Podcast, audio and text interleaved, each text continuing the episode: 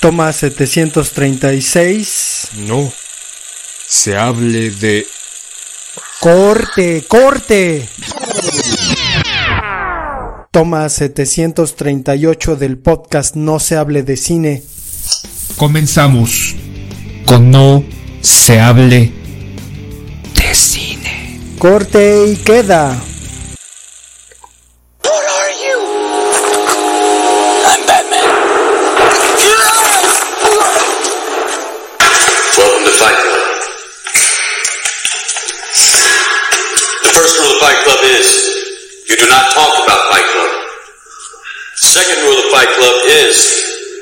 You do not talk about Fight Club. Third rule of Fight Club someone yells stop, goes limp, taps out. The fight is over. and you will know my name is the Lord when I lay my vengeance upon thee.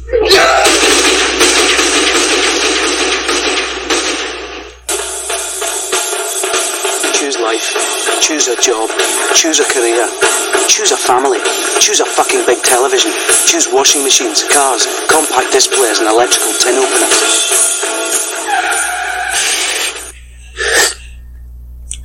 Tranquilo.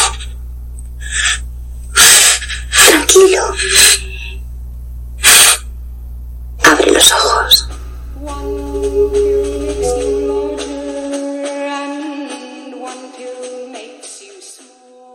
Corte.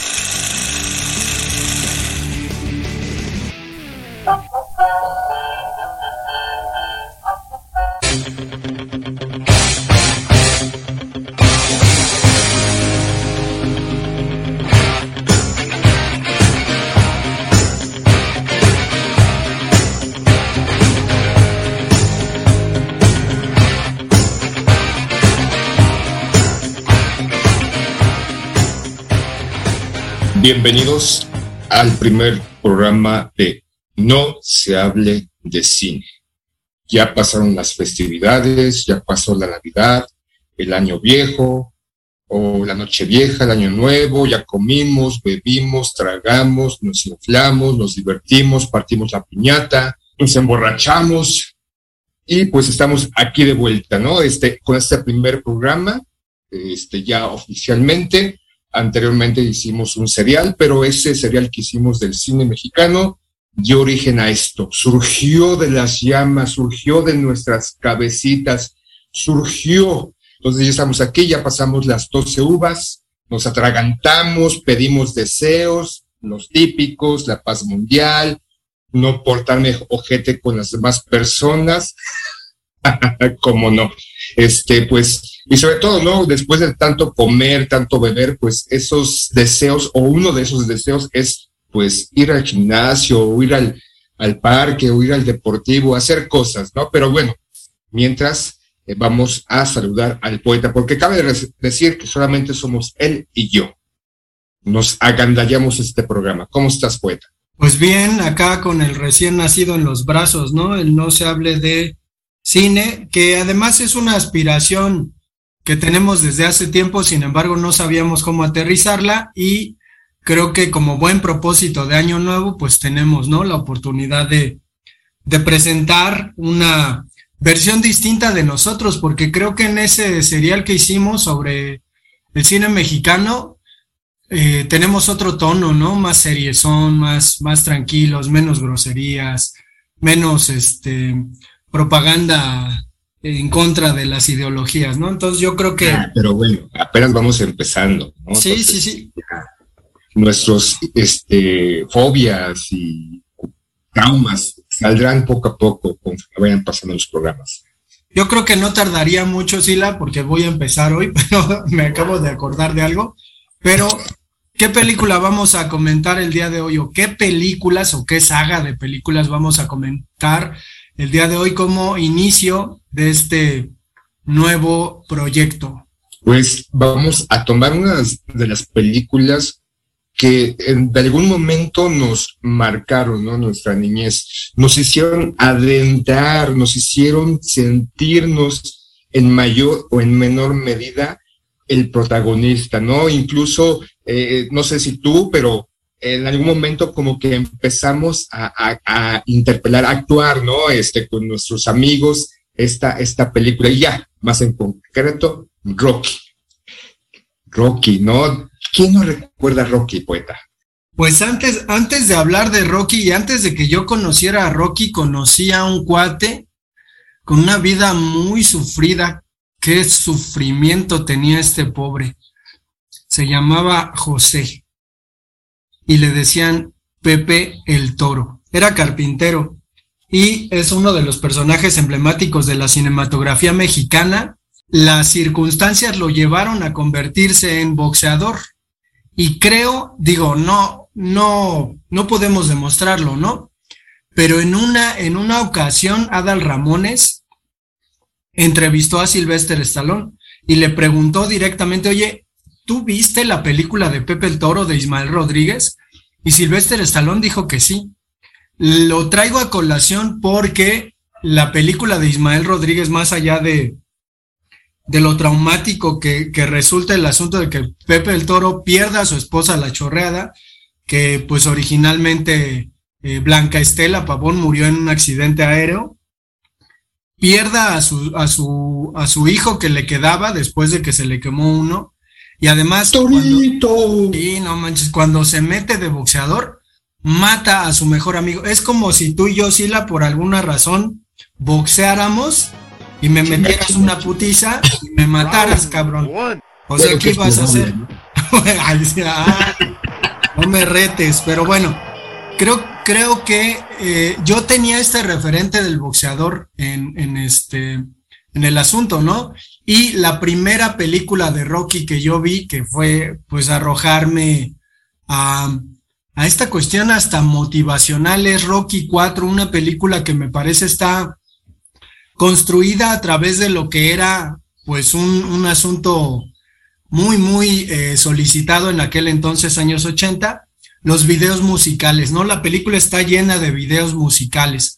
No sé cómo, cómo, cómo veas esta, esta primera, este primer encuentro con Rocky y pues me gustaría saber, ¿no? ¿Cómo fue tu primer encuentro con, con Rocky Balboa?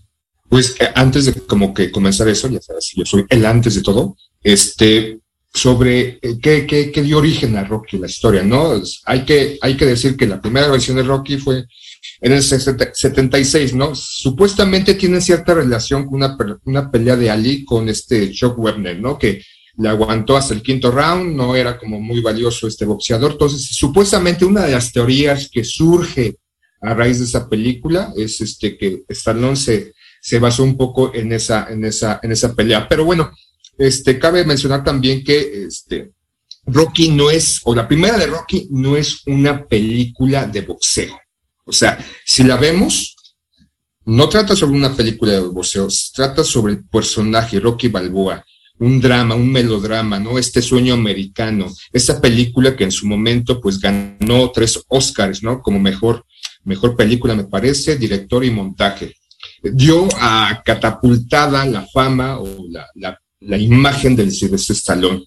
Pero a lo que mencionas, sí, como que la primera película de él fue en el 85 que me, que me trajo, ¿no? Incluso yo fui a verla al cine, ¿no? Mi mamá, como un chico adolescente, pues tendría como unos 12 años o 9 años, no recuerdo con exactitud, creo que 8 años.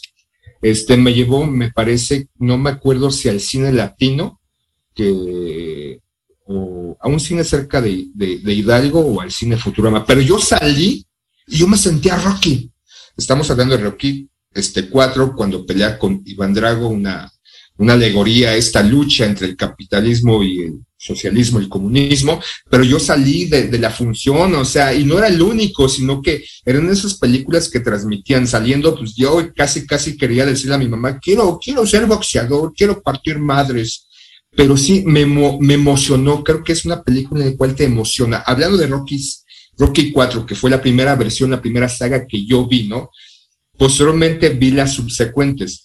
Y, la Rocky, la primera es, es un melodrama, es, es, es, es fría, es, es como una cuestión, pues, de, de ver la evolución de este personaje, ¿no? Con un, pe un pequeño giro de trama. Es esta me parece que es una película que está dividida en tres actos, ¿no? La primera es una vida ordinaria del personaje Rocky, donde se muestran estas este, imágenes, este, ¿cómo se llama? En planos exteriores de Filadelfia, sucio, esta, esta ciudad como deprimente, ¿no? Y podemos ver este, este personaje con esta fotografía sucia, donde pues es un pobre, ¿no? Este, italoamericano, pues que pues, va día a día, boxea. Hay una escena de las primeras escenas, termina de boxear y se fuma un cigarro. Entonces, sí, como que no es un boxeador profesional, es un boxeador, es un boxeador de la vida, ¿no? Que intenta subsistir. Aparentemente tiene esta cuestión de que pues es un poquito retrasado o ensimismado, pero es, es esta historia, pues, que insisto, no es una película de un boxeador, es una película de la superación de un hombre, del sueño americano principalmente, ¿no? Entonces, este, pero la, la cuarta es una película de, de, boxeo, ¿no? Insisto, yo salí y quería ser un boxeador. Claro, a los cinco minutos o cinco gritos después ya no quería. Es, es un hombre que se tiene fe, ¿no? Este Rocky Balboa. Y es que, digo, si nos vamos un poquito para adelante, es decir, a nuestros días, pues tenemos esta película llamada Herida, ¿no?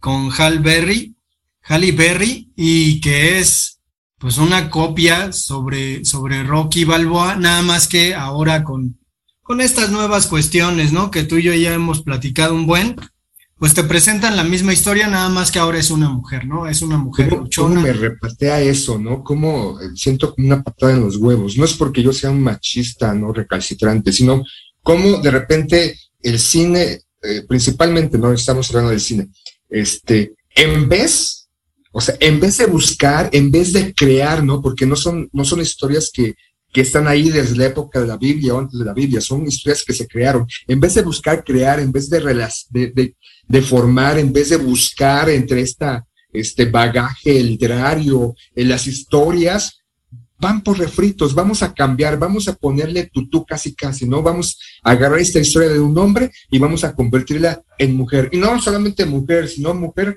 afroamericana. Entonces, eh, es esta lucha de, de resetearnos la mentalidad. ¿Por qué no? ¿Por qué no buscar historias? ¿Por qué no crear historias de mujeres? O sea, creo, y sin duda hay una, un chingo, un chingo, un chingo de historias de mujeres en distintos rubros, en distintas tonos, en distintas cuestiones, en donde podemos ver cómo esta lucha, cómo este avance, cómo esta este, representación de la mujer en, en, en distintos valores y no tomar historias irse por la fácil, tomar historias y simplemente le cortamos el pene y le ponemos vagina. ¿Cómo me repatea eso? O sea, esa, esa, esa burda, esa cuestión simplista de no, a este, pues encontrar otra cosa, de no, de no rascarle, de ser huevones en serio en, en la filmografía, en el cine. Ah, y, y, ya tomamos como esos aspectos, ¿no? Que aquí marcamos en otros programas nuestras filias y fobias. Pues yo no creo que fobia, digo, al final es el resultado de una observación y de pronto no te tienes que poner a observar tan detenidamente cómo está el asunto, ¿no? O sea, parece que todo este tipo de indignaciones nuevas que aparecen, pues motivadas, hay que decirlo así, de los Estados Unidos, ahora caemos en cuenta de hacia dónde van, ¿no? Es decir, pues vamos a crear nichos, ¿no? Vamos a crear público y ahora te voy a dar a una sirenita negra, una sirenita asiática, una bla, bla, bla, y le damos Pero la no vuelta. crean, o sea, realmente no crean, realmente creen que somos tan pendejos, tan estúpidos, tan ignorantes, que toman, o sea, simplemente, ah, casi, casi como que tenemos eh, desechos de estas historias, o sea, y vamos a hacer un platillo nuevo, pero en vez de realmente meterse, encerrarse, de hacer una encerrona, una investigación, porque insisto, historias de mujeres hay, y hay muchas. Entonces, aquí se van por la fácil, o simplemente, pues no quieran realmente retomar esas historias, o sea, son hombres, siguen siendo hombres, historias de hombres retratados a través de la visión o del personaje de una mujer, y a final de cuentas no le dan el valor, a final de cuentas seguimos con la misma con condición, a final de cuentas no existe esa eh, apertura, no existe esa este, hacia la comunidad o el reforzamiento de la mujer dentro de esta sociedad simplemente es pues, darnos a toles con el dedo, o sea, simplemente es nada más ahí pues no tenemos historias o no queremos mostrar esas historias de mujeres, vamos a retomar estas historias de hombres o vamos a cambiar la, el color o el género, la orientación sexual a los personajes. Y ya con eso lo, el espectador tiene, ¿no? El espectador se va a seguir emocionando. El espectador, pues, es tonto, es, no es inteligente. Pues es un poquito ahora como las calcomanías que ponen en los alimentos de México, ¿no? Yo al final me quedo con, con, el planteamiento de la pregunta de ¿qué fue primero, la indignación o la industria que te vende algo para que te regodes en tu indignación? Vamos a dejarlo ahí, Sila, porque si no nos vamos a meter en camisa de once varas y no queremos que nos odien. No, Entonces- pues, este, somos americanistas, odienme más. No, tú eres americanista. Tú eres americanista, cabrón, tú también, pero bueno, eso no es fútbol. Sigamos. Bueno, eh, de las películas de, de Rocky, pues eh, tenemos que decir que son ocho de la saga, eh, seis con Rocky como personaje principal y dos retomando al hijo de Apollo Creed. De hecho, pues curiosamente, ¿no? El día que fuimos a Toluca nos aventamos un pedacito de la gran película de Apollo Creed que está, me parece muy bien filmada, pero si quieres podemos irnos eh, una por una para ir comentándolas. Digo, no, no nos vamos a clavar tanto, pero ya comentaste Rocky 1, ¿no? Al final Rocky pierde. Digo, si, si no lo han visto, al final Rocky pierde, pero parece decir, ya spoiler. spo- alerta de spoiler. Eh, pip, pip, pip, pip. Sin embargo, parece una fórmula porque este final se repite en otras de las películas de Rocky. Entonces, también es un poquito, ¿no? Eh, la limitante de, pues algo que ya te funcionó, un personaje que, que tiene su arrastre, que, que tiene cariño de los espectadores y pues no le quieres mover, ¿no? Entonces repites y repites y repites ese mismo final que resulta un poquito como eh, la victoria se da en, algún en algunos momentos de la vida, ¿no? La mayoría de las veces, pues hay derrotas. Rocky 2 es, pues, esta revancha. antes, hay, hay algo que, en Rocky 1 está muy marcado y posteriormente las películas que subsiguen o siguientes, también la música.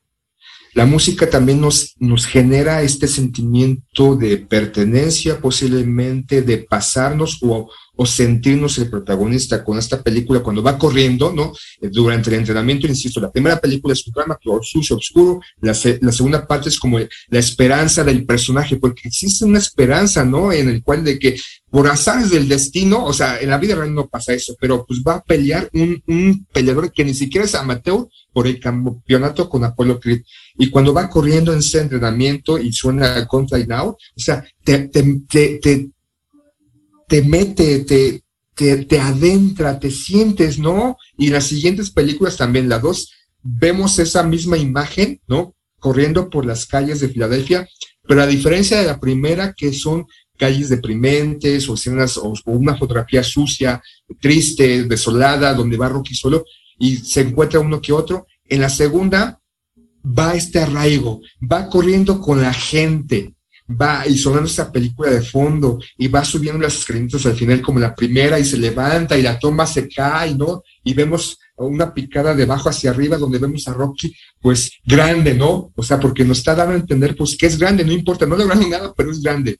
Entonces la música también es importante y en la tercera película creo que sale esta de este ella from the Tiger, ¿no? Me parece que también es como la parte emblemática de la película. Y al final de la primera, cuando como tú bien dices, creo que es una constante perder, perder, perder, pero aunque pierda, pues no importa porque sigue ganando.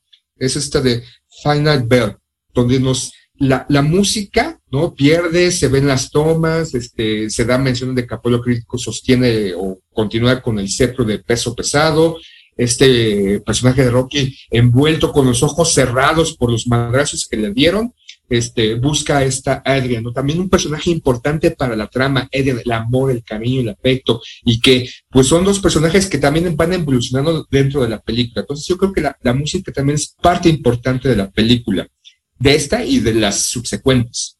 Sí, música de Bill Conti.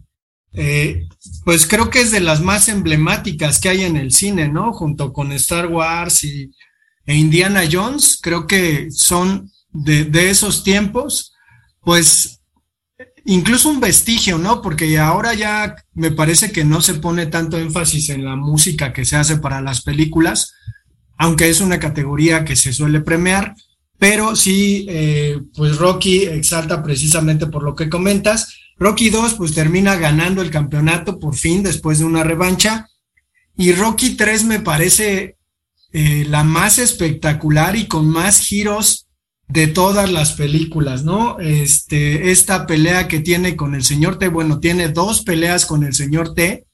La primera la pierde porque Rocky pues está preocupado por, por su entrenador y la segunda la gana, pero la gana a lo Ali, ¿no? Es decir, se sabe, y de hecho hay un, un video por ahí en YouTube en donde uno ve a Mohamed Ali junto con Sylvester Stallone en un programa de entrevistas y entra Ali y le dice a, perdón, es en, las premiaciones del Oscar, y le dice a, a Sylvester Stallone, tú me robaste, tú me convertiste en un personaje de tu película y empiezan a hacer ahí como que boxean y efectivamente, pues en esta anécdota que nos contaste al inicio, resulta que Sylvester Stallone se basó un poco en Mohamed Ali para crear a Apollo Creed. Y no mencionamos, pero pues también existe por ahí la anécdota de que Sylvester Stallone se empecinó en ser él quien hiciera a Rocky, ¿no? Es decir, eh, pues un, un encaprichamiento que lo llevó hasta recibir el premio a mejor película por Rocky 1. Es, Pero es más curioso. aprovechamiento, yo creo que él sabía, o sea, era su oportunidad porque antes tenía papeles muy pobretones ahí. O sea, eh, fue aparentemente, ¿no? La historia que él creó y él la tenía que protagonizar porque la creó necesariamente o en esa intención de superarse a sí mismo en ese, pues, eh, trabajo cinematográfico que no había destacado y esa película fue la que lo catapultó. O sea, es su historia, de alguna manera, su, propia vida, ¿no? En estos este, cambios de tuercas, esta lucha, el conseguir, insisto, es una película que marca el sueño americano, a veces por casualidad, a veces por azar, pero tienes la posibilidad de conseguir el éxito. Pese a la derrota, puedes tener éxito. Sí, ese terminó siendo el verdadero éxito, ¿no? De él quizás el empecinamiento que tiene Rocky para pues prepararse y hacer una pelea de, peso pesado por el campeonato, la tuvo Sil- Sylvester Stallone en insistir, ¿no? En ser él el protagonista de la película. Llegamos a Rocky 4 y pues nos encontramos, me parece, una de las películas más panfletarias de la historia con respecto a esta guerra fría que nos tocó vivir siendo niños entre la animadversión que hay de rusos y americanos, ¿no? Además, pues la manera en que se, se presenta, ¿no? O sea, se me hace curioso porque se presenta a Rusia pues como una máquina, ¿no? Sin sentimientos. Y es muy curioso, pero creo que hoy en día los detractores de, del capitalismo, del neoliberalismo, pues pintan a, esta vertiente política, económica, precisamente como eso, ¿no? Como una máquina sin sentimientos, insaciable, capaz de vendernos lo que sea, ¿no? Indignación, capaz de vendernos hasta nuestros propios sentimientos, nuestra conmiseración, ¿no? Eh, todo este tipo de asuntos, creo que en la película pues se retrata como la, pelea entre dos hombres que eh, pues quieren, quieren ganar, pero pues están respaldados por dos potencias, ¿no? Entonces, creo que la película en su tiempo fue interesante por eso, porque es muy evidente y es muy claro que los Estados Unidos pues hacen una película propagandística, ¿no? Este, muy, muy curiosa, digo, a mí me gusta mucho, pero pues sí tiene así sus tintes, eh, pues curiosos, ¿no? Curiosos, ¿qué prefieres, libertad o a un dictador? ¿Qué prefieres, libre mercado o un estado que restrinja el mercado? Entonces, digo, no se ve completamente en la película, pero pues está ahí, ¿no? Y además, el conflicto entre Adrian y Rocky, ¿no? Sobre el asunto de pelear. y acá Rocky pues deja claro, ¿no? Creo que además tenemos que mencionar que hay una serie de, de escenas de Rocky en donde pues vemos mucho la motivación, ¿no? Que creo que las personas que ahorita estén haciendo ejercicio, escuchando el podcast, que estén con el ánimo de aventarse al gimnasio unas horas, ¿no? Y estar buscando la disciplina y la motivación, pues vean Rocky, no hay, no hay este, películas más motivantes, o es más, ni siquiera la vean, o véanla en la noche antes de irse al gym, pero metan en sus reproductores de música, sus listas de Spotify, eh, la música de Rocky, ¿no? Eh, todas las canciones de Rocky tienen, al menos yo lo he practicado, esta cuestión, ¿no? De que es música que, que te motiva como para echarle ganas al ejercicio. Y eh, pues en esta, en esta película de Rocky 4 yo me acuerdo mucho que de repente el Rocky, que pues lleva todas las de perder con un güey que tira putazos apocalípticos, Drago, le dice a su mujer, soy un peleador, no, no sé hacer otra cosa, soy un peleador y voy a pelear, ¿no? Y me voy a ir solito a Rusia y a ver qué pasa.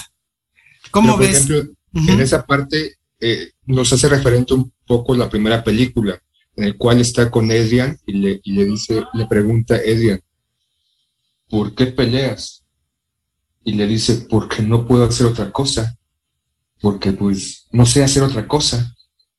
Entonces, este, ¿cómo va cambiando? Y por ejemplo, ese de Rocky este, 4, vemos al principio que Iván Drago llega a Estados Unidos, este poderío para demostrar la fuerza rusa, la fuerza del, del comunismo, ¿no? Y se enfrenta a un este, Apolo Krill este, inflado, ¿no? Como retratando de que de repente eh, eh, Estados Unidos está letargado o, o, se duerme en sus laureles y posteriormente pues le gana, ¿no? Y en este caso Rocky es como ese espíritu del estadounidense, que no importa que tenga todo en contra, que no importa que la situación sea adversa, ¿no? El poder, el, habitante tiene los medios para poder alcanzar, para poder este, retomar, para poder, este, ¿cómo se llama? Lograr su éxito. Y en esa película podemos ver esas dos partes, ¿no?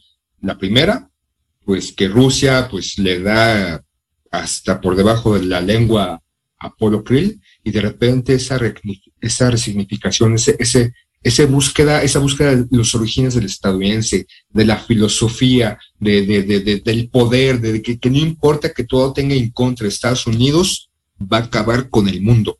Pues sí, yo, yo recuerdo particularmente de Rocky 4, digo, la he visto tres veces en el cine, la primera vez con mi abuelo en el cine Javier Solís, ahí en Tepito. Después la vi otra vez, pero esta vez con mis papás. También en el cine de Javier Solís, y de hecho fue poco tiempo después de que vimos este, mi abuelo y yo la primera vez Rocky.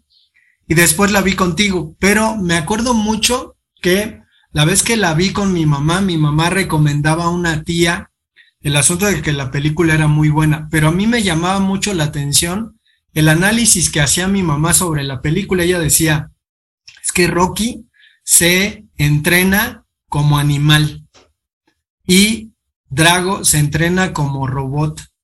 Y fue gracias a ese comentario que yo comencé a tener un poquito conciencia de que las películas no solamente eran pues imágenes que nos contaban historias, ¿no? Sino que había algo más allá. Y digo, la vez que fuimos ahí al Centro Cultural Tlatelolco y nos aventamos por Rocky 4, ¿no? Ahí con la nostalgia, pero también pues con el análisis, ¿no? Sobre el asunto de la, de la Guerra Fría y todo lo que implica la película. Pero luego llega Rocky 5 y ay, no manches, ahí sí, pues le dieron en la madre a Rocky, ¿no? Este, es una película en donde Rocky pierde absolutamente todo y se va otra vez a las calles de Filadelfia a vivir. Va a entrenar a un cuate que además se terminó muriendo de sida, un tal Tommy. Y eh, pues en la última pelea callejera, ya los ecos del hip hop están en esta película. El soundtrack de la película pues ya es completamente de hip hop. Eh, pues vemos, ¿no? Un, una película como hecha al vapor, a la fuerza, tratando de sacarle un poquito más de lana a Rocky, pensando que ya Sylvester pues era un hombre mayor que luego ya no iba a poder pelear. ¿Te acuerdas de Rocky 5, Sila?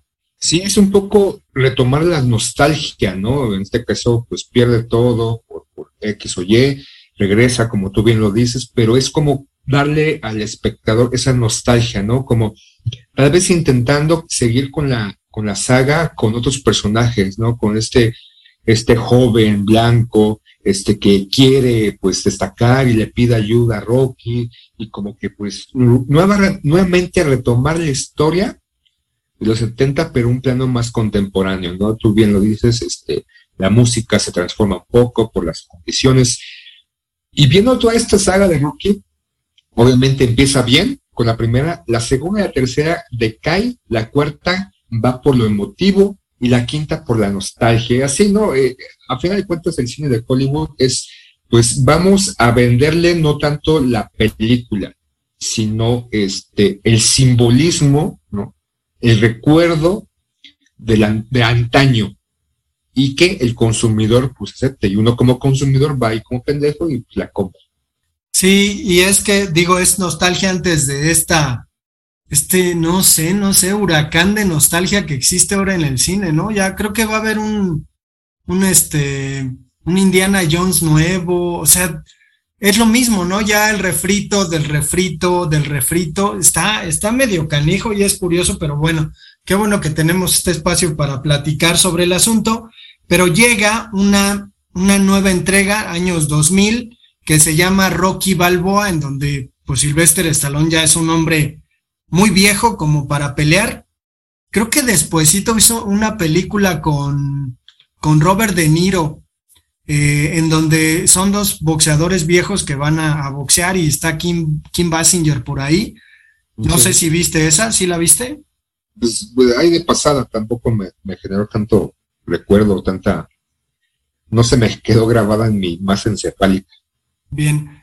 Y en esta de Rocky Balboa, que se, se llamó así, pues tenemos mucho más nostalgia, ¿no? Mucho más el asunto de que Rocky, pues definitivamente es un hombre muy, muy viejo. Ha muerto Adrian. Y eh, pues tenemos ya, ¿no? Como la despedida de Rocky del cine. Incluso parecería una especie de testamento eh, simbólico la película porque al final por ciertas circunstancias, pelea contra el campeón del mundo de los pesos pesados en una pelea de exhibición y termina per- perdiendo. Sin embargo, lo que más se recuerda de la película, que no está mal, creo que es, está bien hecha y que retrata lo que retrató Rocky 1 con respecto a una ciudad muy, muy complicada, como es la ciudad de Filadelfia. Si tienen chance, pues vayan a ver videos de las calles de Filadelfia, ¿no? Y cuando pensamos en Estados Unidos y su primer mundo, pues está, está eh, canija la situación en este lugar. Bueno, hay una escena en donde su hijo le reprocha a Rocky ser alguien fracasado porque pues todo el mundo lo reconoce por ser el hijo de Rocky. Y Rocky, en unas palabras ahí, pues motivacionales, francamente, este, muy, muy claras, le dice, pues qué pinche fácil, ¿no? Es ir por la vida justificándote que tus papás te hicieron tal cosa, que naciste de tal manera. Es la mejor justificación que tiene una persona para ser fracasado, ¿no? Entonces, en este sentido, pues lo que más hay son justificaciones, ¿no? Bueno, estoy demasiado viejo para pelear, me van a dar una golpiza cosa que ocurre en la película.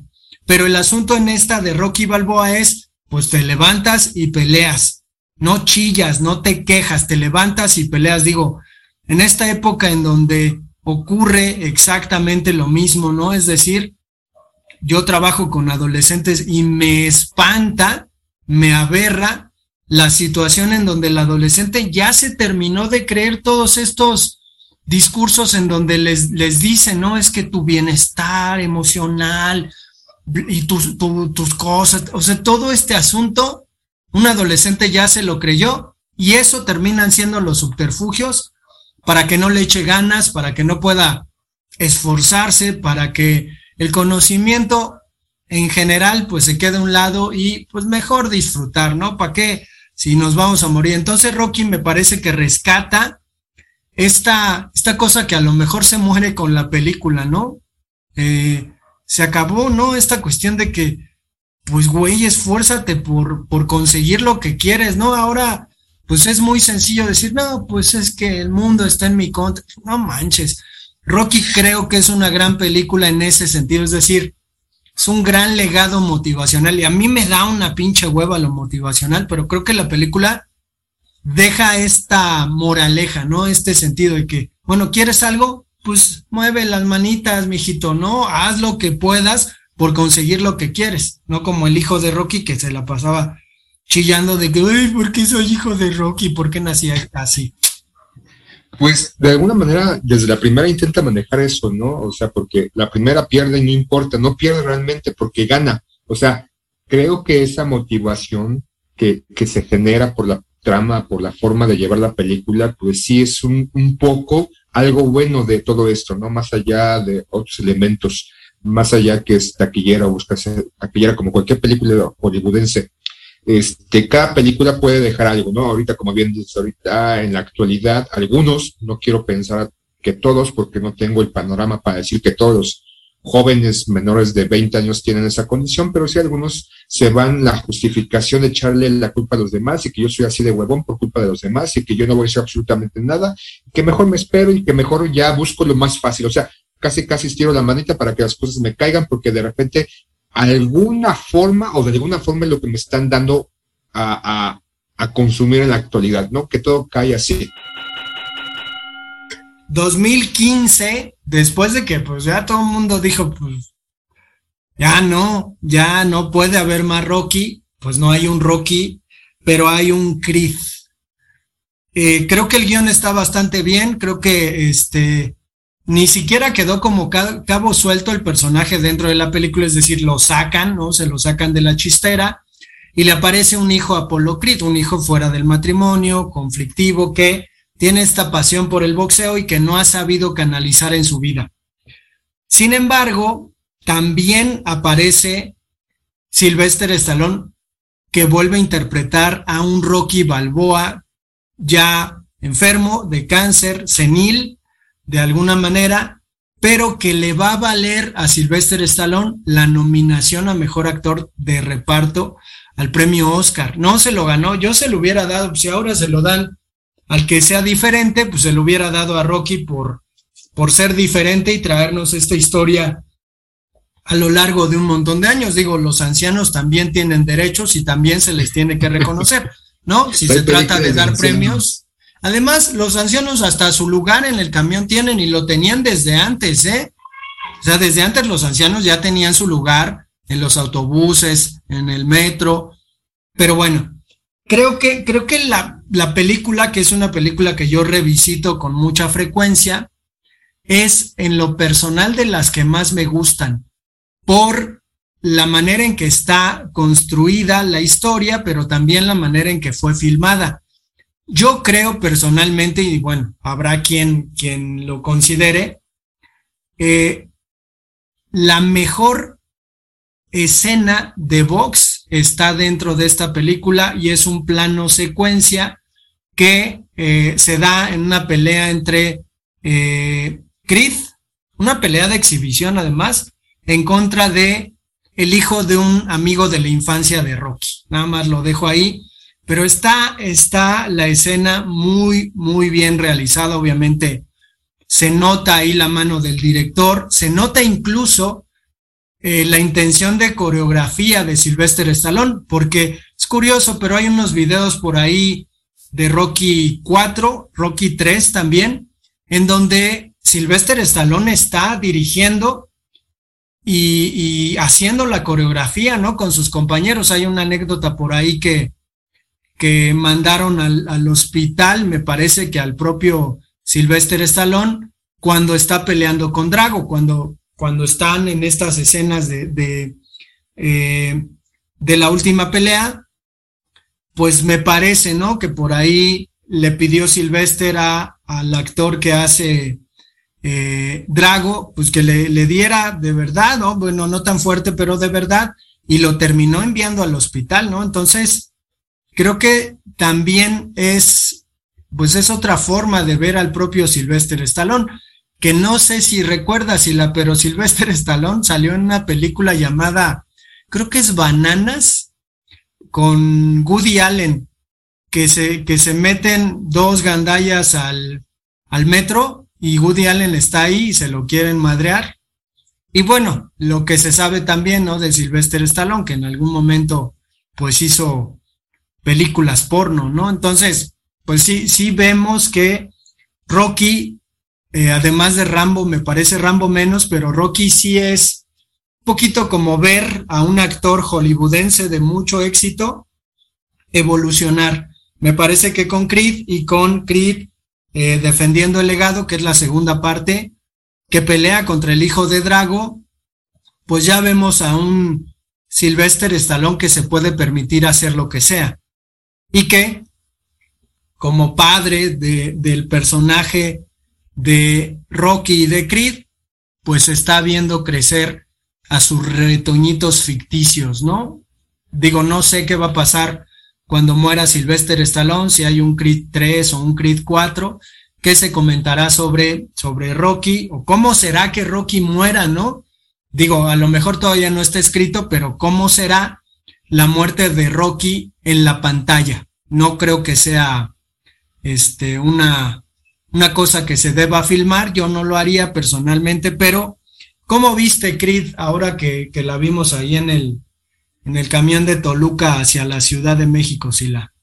Pues fue un poco también como esta cuestión de este, colocar a los afroamericanos también en esta búsqueda de, de superioridad, una no superioridad de, de, esperanza, de crecimiento.